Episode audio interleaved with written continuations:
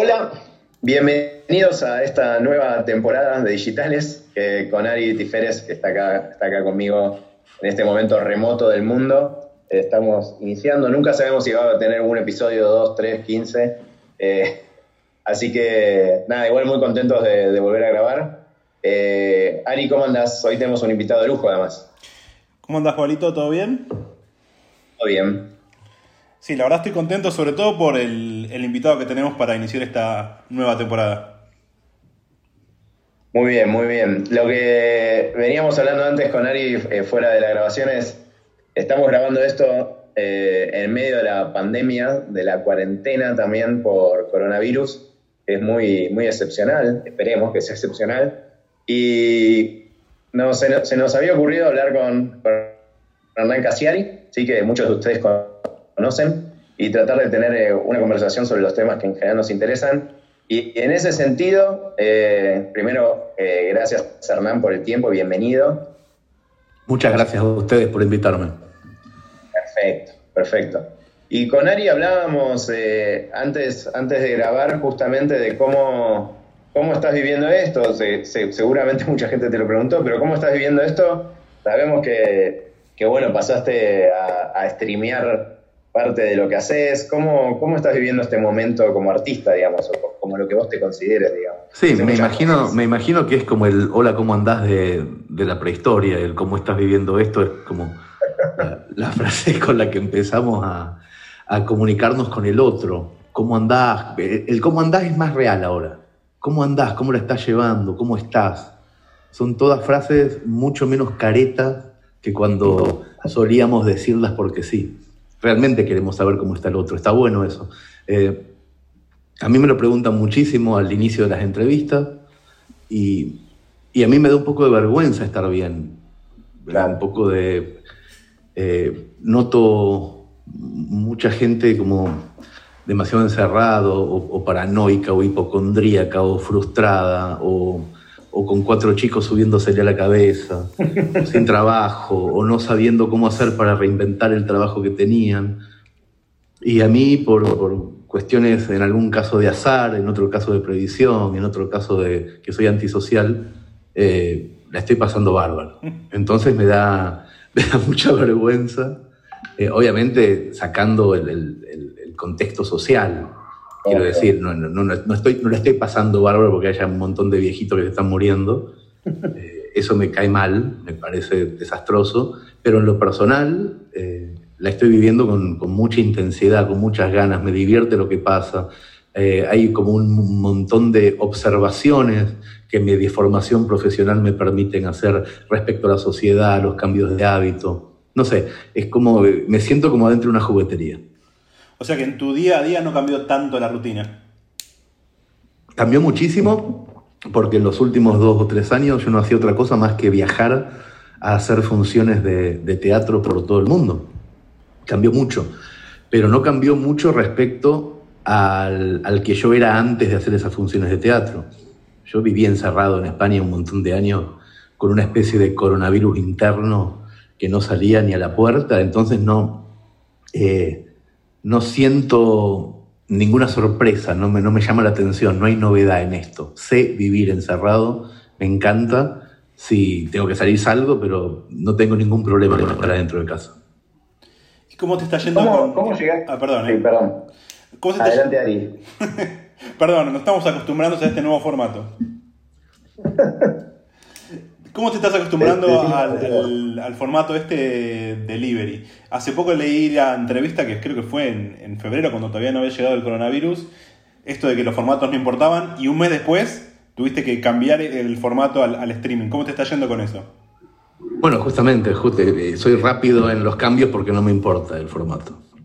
No tengo, no tengo, no me caso con ninguno no, ninguno me da un, cariño especial. Si tengo que escribir, escribo, si tengo que hablar, hablo, y si tengo que hablar en un escenario, lo hago, y si tengo que hablar en una cámara, en mi casa, me parece exactamente lo mismo. No, justamente esa falta de respeto a los formatos es lo que te permite eh, cambiar rápidamente de uno a otro sin que ninguno te, te parezca mejor. El día siguiente a, que empezó la cuarentena, yo empecé a cobrar streaming desde mi casa. Así de simple. El 20 empezó la cuarentena y el 21 fue el primer streaming con delivery que hice y ya vamos por el octavo. Todos los sábados a las 22, en tanto dure el confinamiento, yo voy a estar leyendo cuentos mm, desde mi casa y voy a cobrar por eso, que es una de las cosas que más les está costando hacer a los artistas. Les está dando mucha vergüenza cobrar. En ese, en ese sentido, ¿cómo, ¿cómo llegaste a eso? O sea, por las dudas, eh, nosotros obviamente te conocemos hace un montón, eh, leíamos Orsay, leemos Orsay, distribuimos Orsay, em, pero justamente te digo, este cambio de formatos, eh, es cierto que lo hiciste rapidísimo, pero ¿de dónde crees que viene ese interés por, por hacer algo tan rápido? ¿no? Hay mucha gente que quizás toma semanas en hacer ese salto. Obviamente, seguramente tenés contactos que te ayudan, pero todo parte de, tu ganas de hacerlo, ¿no? ¿Cómo funciona eso? No, hay un colchón, un colchón que se llama comunidad. Es muy fácil cuando hay una comunidad atrás.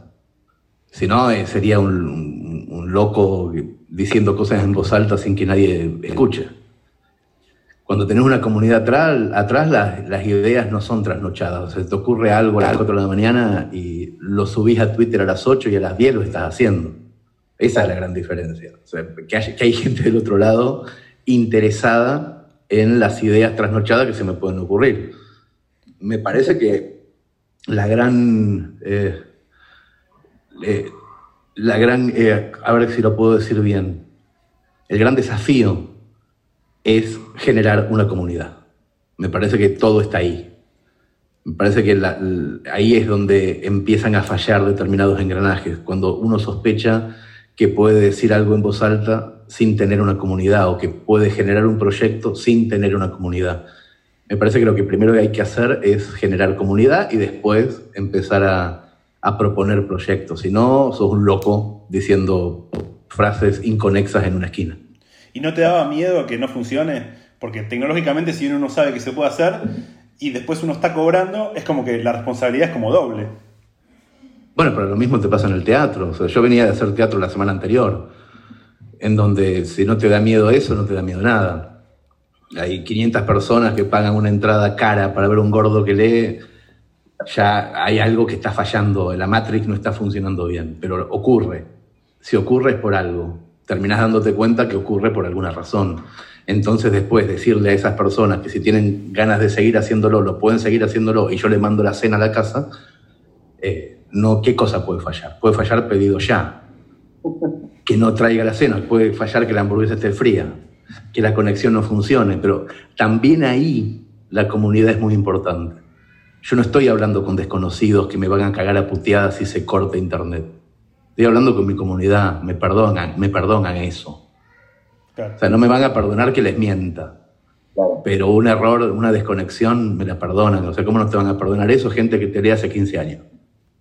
Una, una consulta de eso. Eh, esto de, que tenés comunidad es 100% cierto, obvio, pero viste que hay, muchas eh, personas, incluso empresas que dicen quiero generar comunidad, ¿no? Pero en tu caso, además de que fue un trabajo bastante artesanal, digo, en, tu día a día, ¿cuánto tiempo le dedicas a esto, a contestar mensajes, a, hablar con gente que quizás nunca conociste en persona, a generar comunidad en el sentido más allá de, que publicás, ¿no? publicás tweets, publicás eh, contenido, al, uno a uno. ¿Cómo, cómo llevas eso? Eh, ahí yo creo que hubo etapas. Hubo etapas eh, en, España, posiblemente le haya dedicado mi vida entera a eso. Por eso no salía y por eso no tenía una vida social intensa, etc. en los últimos cuatro años cuando empecé a hacer funciones de teatro y a tener como una, eh, unas actividades más sociales, empecé a dedicarle menos tiempo y empecé a contratar personas y a formarlas para que hicieran un poco de red, para que me filtraran determinadas cuestiones, para que las, las respuestas automáticas a preguntas que se repiten las hagan eh, mi, gente y en cambio yo solamente responda las particulares, las que tienen que ver con historias que me cuentan, etc. Entonces hay como determinadas etapas. Ahora estoy en una etapa eh, en, la que trabajo con mucha gente. ¿Cuándo te diste cuenta que podías... Sí. ¿Cuándo te diste cuenta que podías saltar de, formato rápidamente? Porque imagino que una cosa es pensarse escritor o como quieras llamarle, hacer una obra de teatro o hacer algo en streaming es totalmente diferente. En algún punto vos entendiste que eras capaz de hacerlo. Pero ¿cuándo hiciste ese clic decir, no, yo esto puedo hacer, no, me importa el formato? En primer año, de, séptimo grado, primer año, eh, cambió, hacíamos una revista con Chiri en séptimo grado, fotocopiando las cosas que escribíamos a máquina. Y en primer año el, el padre de un amigo que tenía una imprenta nos dijo, che, vengan a la imprenta que lo podemos hacer esto de una forma un poquito más producida. Y ese fue el primer cambio de formato, de los 12 a los 13 años. Y de ahí para adelante, todo. La máquina eléctrica, la electrónica, eh, la 286, eh, Windows, Windows XP, qué sé yo, todo es un cambio de formato. Todo. No hay una cosa que no sea un cambio de formato y ocurre más o menos una vez cada seis meses, desde que tengo 13 años. Así que eh, me parece que convivís con los cambios de formato. Y, en ese sentido, ¿cómo, ¿cómo te mantenés vos vos actualizado para, no sé, por ejemplo, es verdad que YouTube no es algo muy nuevo, pero vos en general estás haciendo cosas que son bastante nuevas. Eh, ¿Cómo te mantienes actualizado en lo tecnológico? ¿Digo, es algo que te importa? ¿Que tenés gente que soy te ayuda? primero, antes de ser generador de contenido, soy consumidor curioso. Claro. Eh, me parece que todo pasa por ahí. Si vos sos curioso, ya tenés medio partido ganado en esto, ¿eh? Sí, sí, sí. Si, si te falta curiosidad, no vas a ir ni a la esquina. Pero si sos curioso, de hecho tenés amigos que son curiosos y te, y te pasan links de cosas que están pasando. Tengo una hija de 16 años que me, que me dice por dónde va el mundo de ella y a veces me interesa mirarlo también. Me gusta. Posiblemente debe ser lo que más me gusta en el mundo. Me gusta más que, que el vino. Entonces, si me gustara el vino más que esto, sería borracho, pero me gusta, esta es mi borrachera.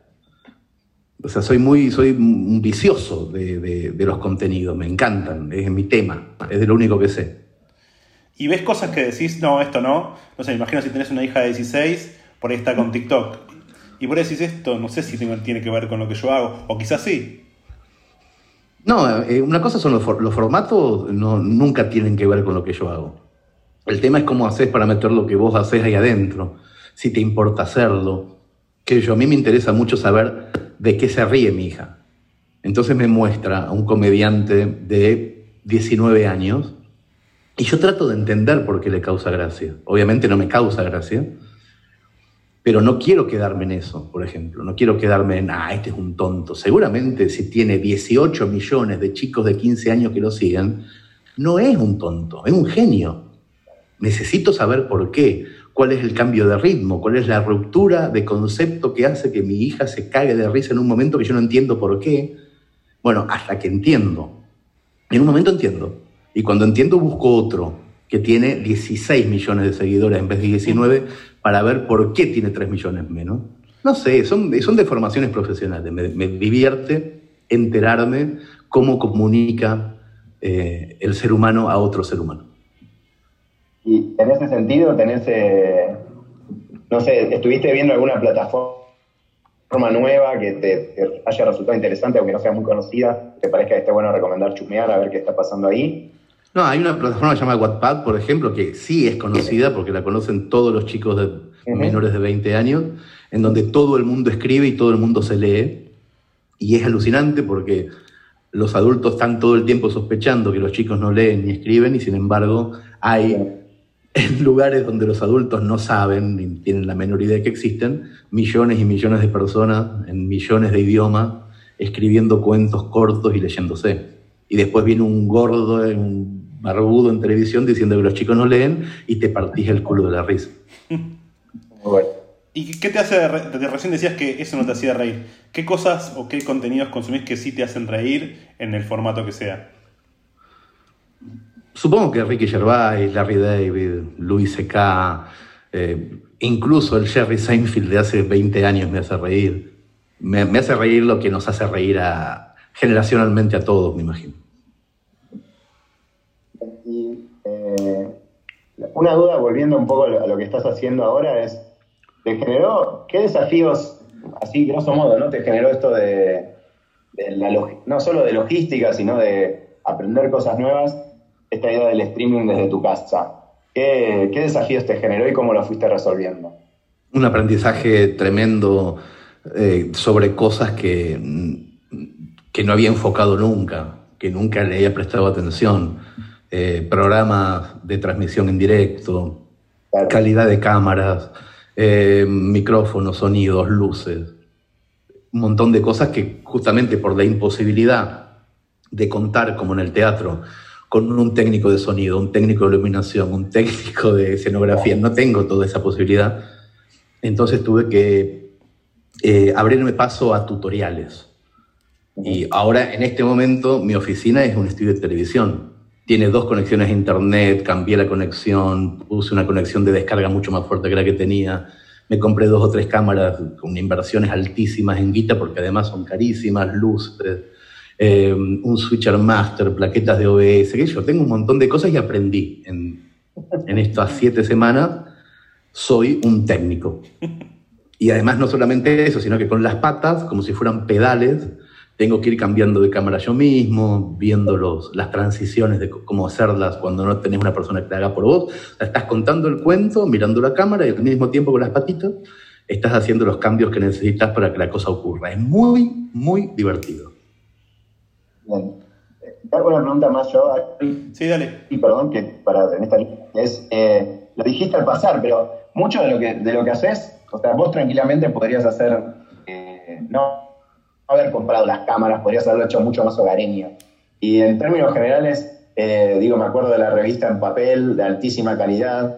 Eh, hay, como, hay mucho de como el hazlo tú mismo, pero también con mucha calidad técnica. Eh, ¿eso, ¿Eso de dónde viene? ¿Por qué compraste las cámaras, el OBS, etcétera, cuando quizás lo podrías haber hecho sé, con la webcam? No digo que hagas eso, pero creo que se entiende. ¿De dónde viene eso? Porque, porque cobro muchísimo dinero por hacerlo. No da claro. quedársela toda. o sea, no tiene sentido. O sea, vos estás haciendo, estás haciendo un, un producto en, en, donde se ganan pero muchísimo dinero por semana. Uh -huh. Y si yo lo hago con la webcam, soy un, soy un hijo de puta. Buenísimo, gracias. Ari. Yo te, te, saco un poco de ese tema y como, como sé que empezaste como periodista y calculo que, que te seguís considerando como tal, eh, quería preguntarte cómo te estás informando en general y particularmente hoy con el tema de la pandemia. Mm, no, en, en, principio no me considero periodista, sería demasiado. Fui posiblemente hasta los 17, 18, escribía crónicas en, en mi pueblo en, en, un periódico y entonces hacía un trabajo que se parecía a eso, pero cuando empecé a escribir ficción dejé de ser periodista inmediatamente. Entonces no soy periodista y, y me informo de una manera muy salpicada, incluso eh, a desgano. No, no estoy muy interesado en la realidad, verdaderamente. No me siento muy... Cuando se ponen a hablar en mi casa, mi mujer, con gente, ella sí está como muy interesada en la realidad, yo me doy cuenta que mi cerebro se empieza a evadirse, a pensar en otra cosa. No, no estoy, posiblemente no esté muy capacitado para soportar la realidad y, y me, me, escapo.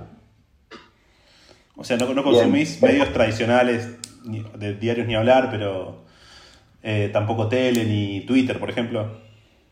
Sí, sí, sí, permanentemente, pero eh, de una forma mmm, muy lateral. Eh, sí, estoy, veo Twitter y, leo cosas que dicen y dos por tres me pregunto algo, pero no me siento yo mismo una persona que se desespera por ir a buscar la información ni por saber cuándo vamos a salir de la pandemia, ni si realmente se cobraron los barbijos, tres mil pesos cada uno, y si de verdad lo que dice el sector A sobre el sector B es verdad o si están exagerando.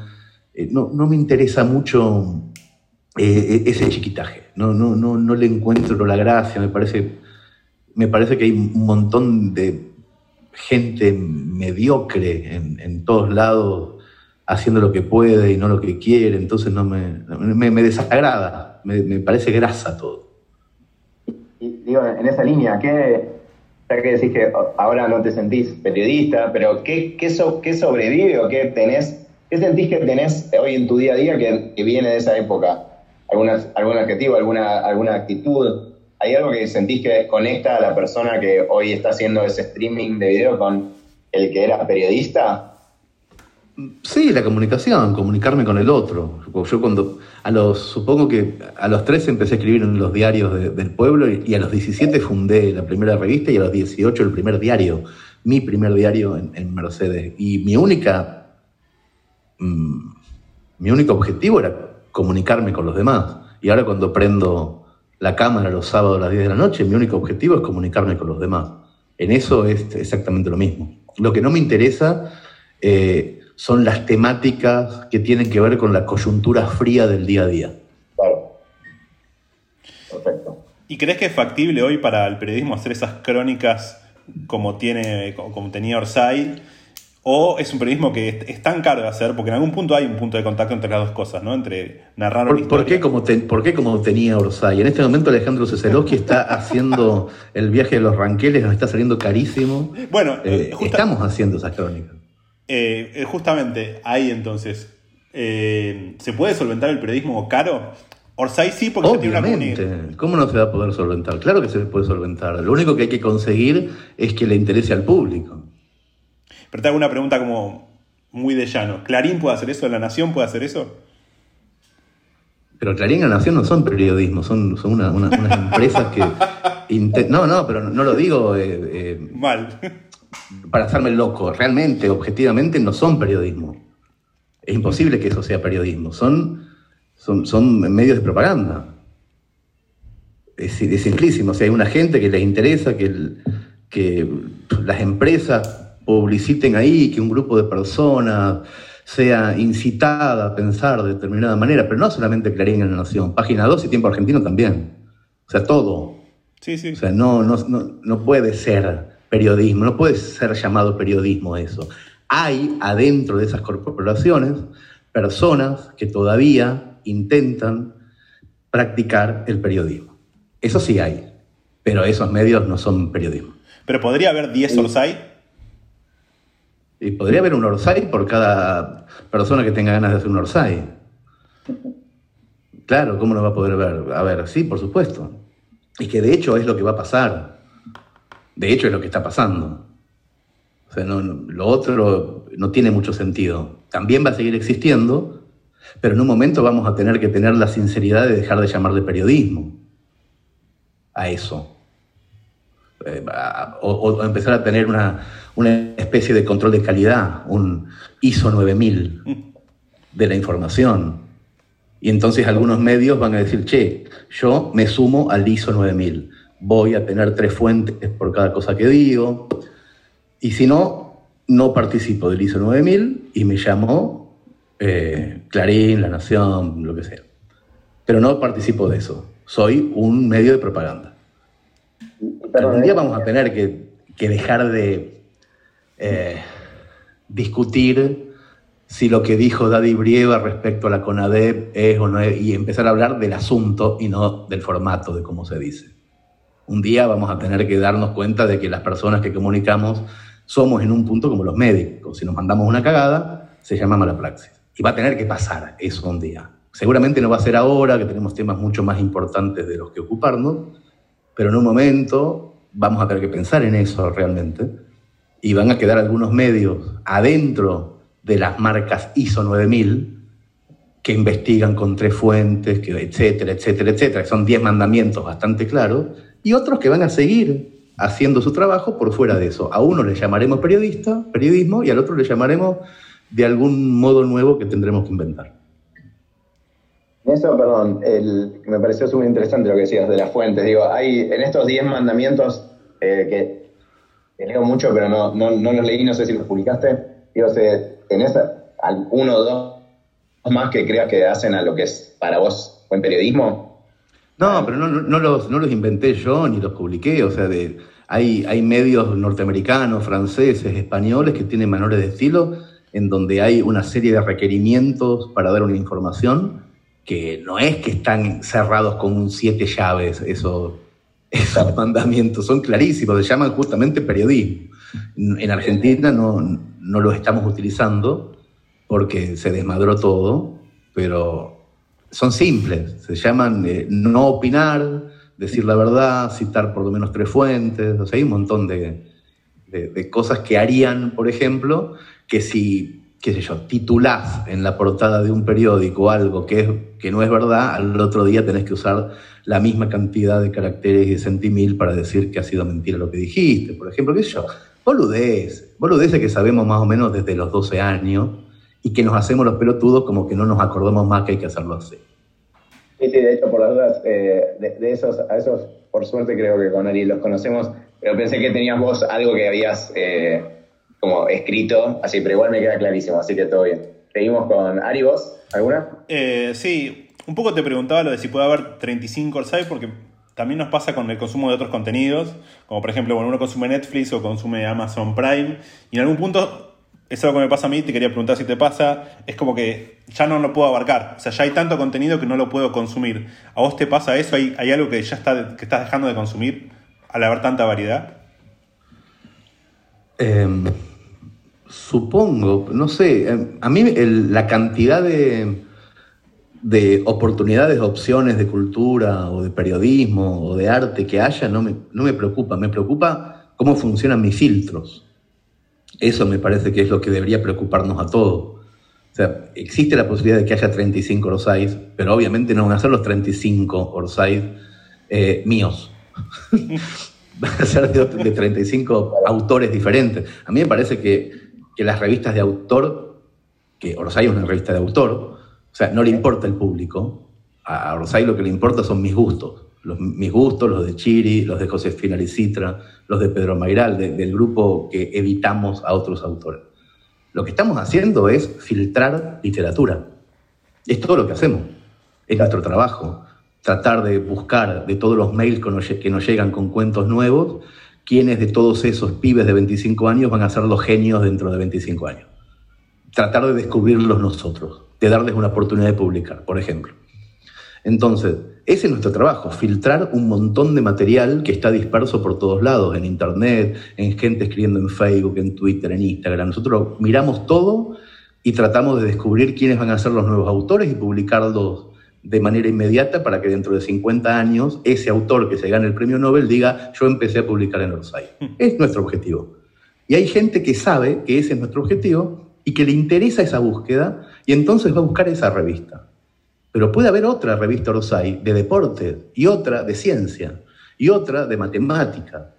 Lo que importa de la revista Orsay es cómo se hace, no qué tiene adentro. ¿Cómo se hace? ¿Cómo se hace para que sea rentable? ¿Cómo se hace para que no importe que haya pandemias, crisis económicas y la revista siga y nunca quiebre y siempre funcione? Eso es lo que importa, no qué, cuento hay adentro. Por eso digo, no importa si se llama Netflix, Amazon Prime, lo importante es que cada una de esas plataformas tenga contenido diferente. Si Amazon Prime y Netflix tiene me dan lo mismo, y yo voy a empezar a olvidarme y me voy a ir a filming que me da cine de arte y a mí me gusta el cine de arte. Entonces voy a Filming y encuentro todo. Voy a Netflix, no encuentro nada. El, gran desafío de hoy es quién nos filtra la enorme cantidad de información. Bien, y tal cual, y de hecho en, esa línea eh, a mí me quedan una o dos preguntas. Eh, una es, en la, en la etapa de la última Orsay va la preventa, que justamente traigo un poco a la actualidad, pero eh, juegan un poco con esta idea de éramos felices y no lo sabíamos, ¿no? Eh, con, respecto al, pre-corona. ¿Qué crees, eh, más como, como lo, que sos, que tenés un montón de sombreros? Eh, ¿Qué crees que nos va a dejar este, esta pandemia en cuanto a lo, teatral, a la, a la, comunicación? ¿Qué crees que va a cambiar al menos un poquito después de esto? Cuando pase, Nos vamos a preguntar un poco más seriamente si las cosas que hacemos eh, están bien y por qué las hacemos. Estábamos como muy acostumbrados al automatismo. Qué sé yo, eh, las personas estaban como muy acostumbradas a trabajar a 25 kilómetros de su casa y a viajar en auto una hora y media de ida y una hora y media de vuelta para trabajar siete horas y volver a la casa. Yo creo que todos nos vamos a empezar a preguntar cuando nos liberen si de verdad la mitad de las cosas que hacíamos las hacíamos pensando o solamente porque había que hacerlas. Muy bien, veremos, veremos qué pasa. No, eso, va a pasar eso, sin duda. sin duda, no, todos nos vamos a preguntar, che, ¿está bien lo que estoy haciendo? Creo, creo algo muy parecido, sí. claro, es, evidente que estábamos haciendo algo mal. ¿Eh? Evidente. Es clarísimo que estábamos haciendo algo mal. las reuniones innecesarias, el ir a la otra punta de la ciudad a hablar con un tipo para ver de hacer un negocio en vez de llamarlo por teléfono, un montón de pelotudeces que se hacían todo el tiempo sin parar. Me parece que los que la hacían todo el tiempo sin parar ya se están preguntando qué pelotudez hicimos todo este tiempo y, están diciendo, cuando salgamos de acá me voy a cuidar un poco más de hacer estas pelotudeces para no quedar como un pelotudo, justamente. Yo te hago la, última desde mi lado. Está claro que vos tenés una capacidad, una versatilidad que no sé si es tan común y me imagino que la gente que tiene que trabajar con vos también tiene que tenerla porque como va cambiando todo, si no es como que el, que fue compañero tuyo escritor y no se puede adaptar, te sirvió hasta determinado punto y hasta acá tenés que cambiar. ¿Cómo haces para tratar de incentivarlos o, cómo haces que, den el salto que vos diste en su momento y te diste cuenta que lo podías hacer? No, yo, creo mucho en, formar, primero, eh, qué sé yo, de, a las personas, en general a todos nos pasa, que les encontramos potencial o no les encontramos potencial. Es muy, muy rápidamente te das cuenta si una persona está capacitada para, aprender cosas nuevas, para arriesgarse, para no prejuzgar, eh, para no atarse a la sillita y a, lo que... Eh, te das cuenta muy rápido si una persona es codiciosa o curiosa, que me parece que es la gran grieta, la enorme grieta de, cualquier país, curiosidad o codicia. Eh, te das cuenta de eso muy rápidamente. Y cuando te das cuenta de que estás con un par, no te preocupa tanto si ese par hizo el mismo camino que hiciste vos. Vos sabés que estás con gente que tiene potencial y, y trabajás con esa gente. A veces te equivocas, cuando te equivocas decís buenas noches y cuando te equivocas tenés un amigo para toda la vida. Claro. Eh, te hago la última mía. Es, eh, estás haciendo un montón de cosas en general y a mí siempre me interesa también saber cómo, cómo haces, o sea, cómo, cómo te organizás eh, para no volverte loco entre todo lo que haces o para poder priorizar en un momento, no sé, la, parte de la editorial, la parte más teatral? ¿Cómo, cómo te organizas vos en tu, día? No sé, tengo, tengo muy buenos productores para cada, para cada kiosco. Eh, trabajo con gente que de verdad eh, eh, piensa muy bien, tiene buenas ideas, está mucho más adelante que yo en la mayoría de las cosas que hago. O sea, me, rodeo muy bien de gente. O sea, todas las personas que están trabajando conmigo me traen ideas mejores que las que puedo tener yo. Y, yo, últimamente, en los últimos años, lo, que mejor hago es comunicarlo, saber comunicar todo eso. Bueno, pero no te cuesta mucho delegar, entonces, ¿no? ¿O sí? Me, encanta delegar. Desde el momento que aprendí a hacerlo, que no fue hace tanto, eh, y, que encontré que eh, antes de delegar hay que formar, estoy encantado con, ese descubrimiento. Yo no era muy bueno delegando. Hacía casi todo yo, no quería que otro lo hiciera. Y me olvidaba de que en el medio hay que formarlo un poco, hay que explicarle al otro qué querés, explicarle por qué. Eh, yo era muy reacio, muy, muy caprichoso y aprendí un poquito a, abrir y, a, y, a, decir qué quiero y por qué lo quiero y por qué funciona si lo hacemos así y a usar más el plural que el singular. A mí me costó mucho eso, yo soy muy, muy egocéntrico también. Entonces todo eso me, me, costó un tiempo, pero cuando empecé a encontrar las virtudes a eso, cuando empecé a, cosechar un poco esa siembra, fue alucinante y ahora me cuesta mucho menos, y por eso tengo más kioscos abiertos que antes. ¿Y, cuál fue el disparador de ese clic, digamos, a, a, empezar a poder delegar mejor? Mi mujer. Mi mujer. Sí, sí, sí.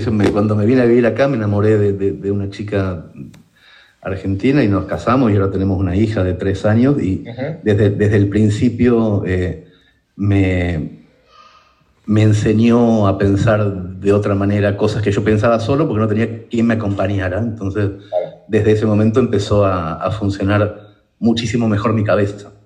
Bueno, genial. No, de verdad, yo agradezco, gracias Hernán, eh, bueno, gracias Ari, obvio. Eh, es muy raro hacer esto a distancia y gracias por entender que las preguntas tardan un poquito más y esto Creo que de hacerlo remoto siempre tiene sus yates, eh, pero bueno, yo escuché cosas muy interesantes, así que te agradezco. También les agradezco.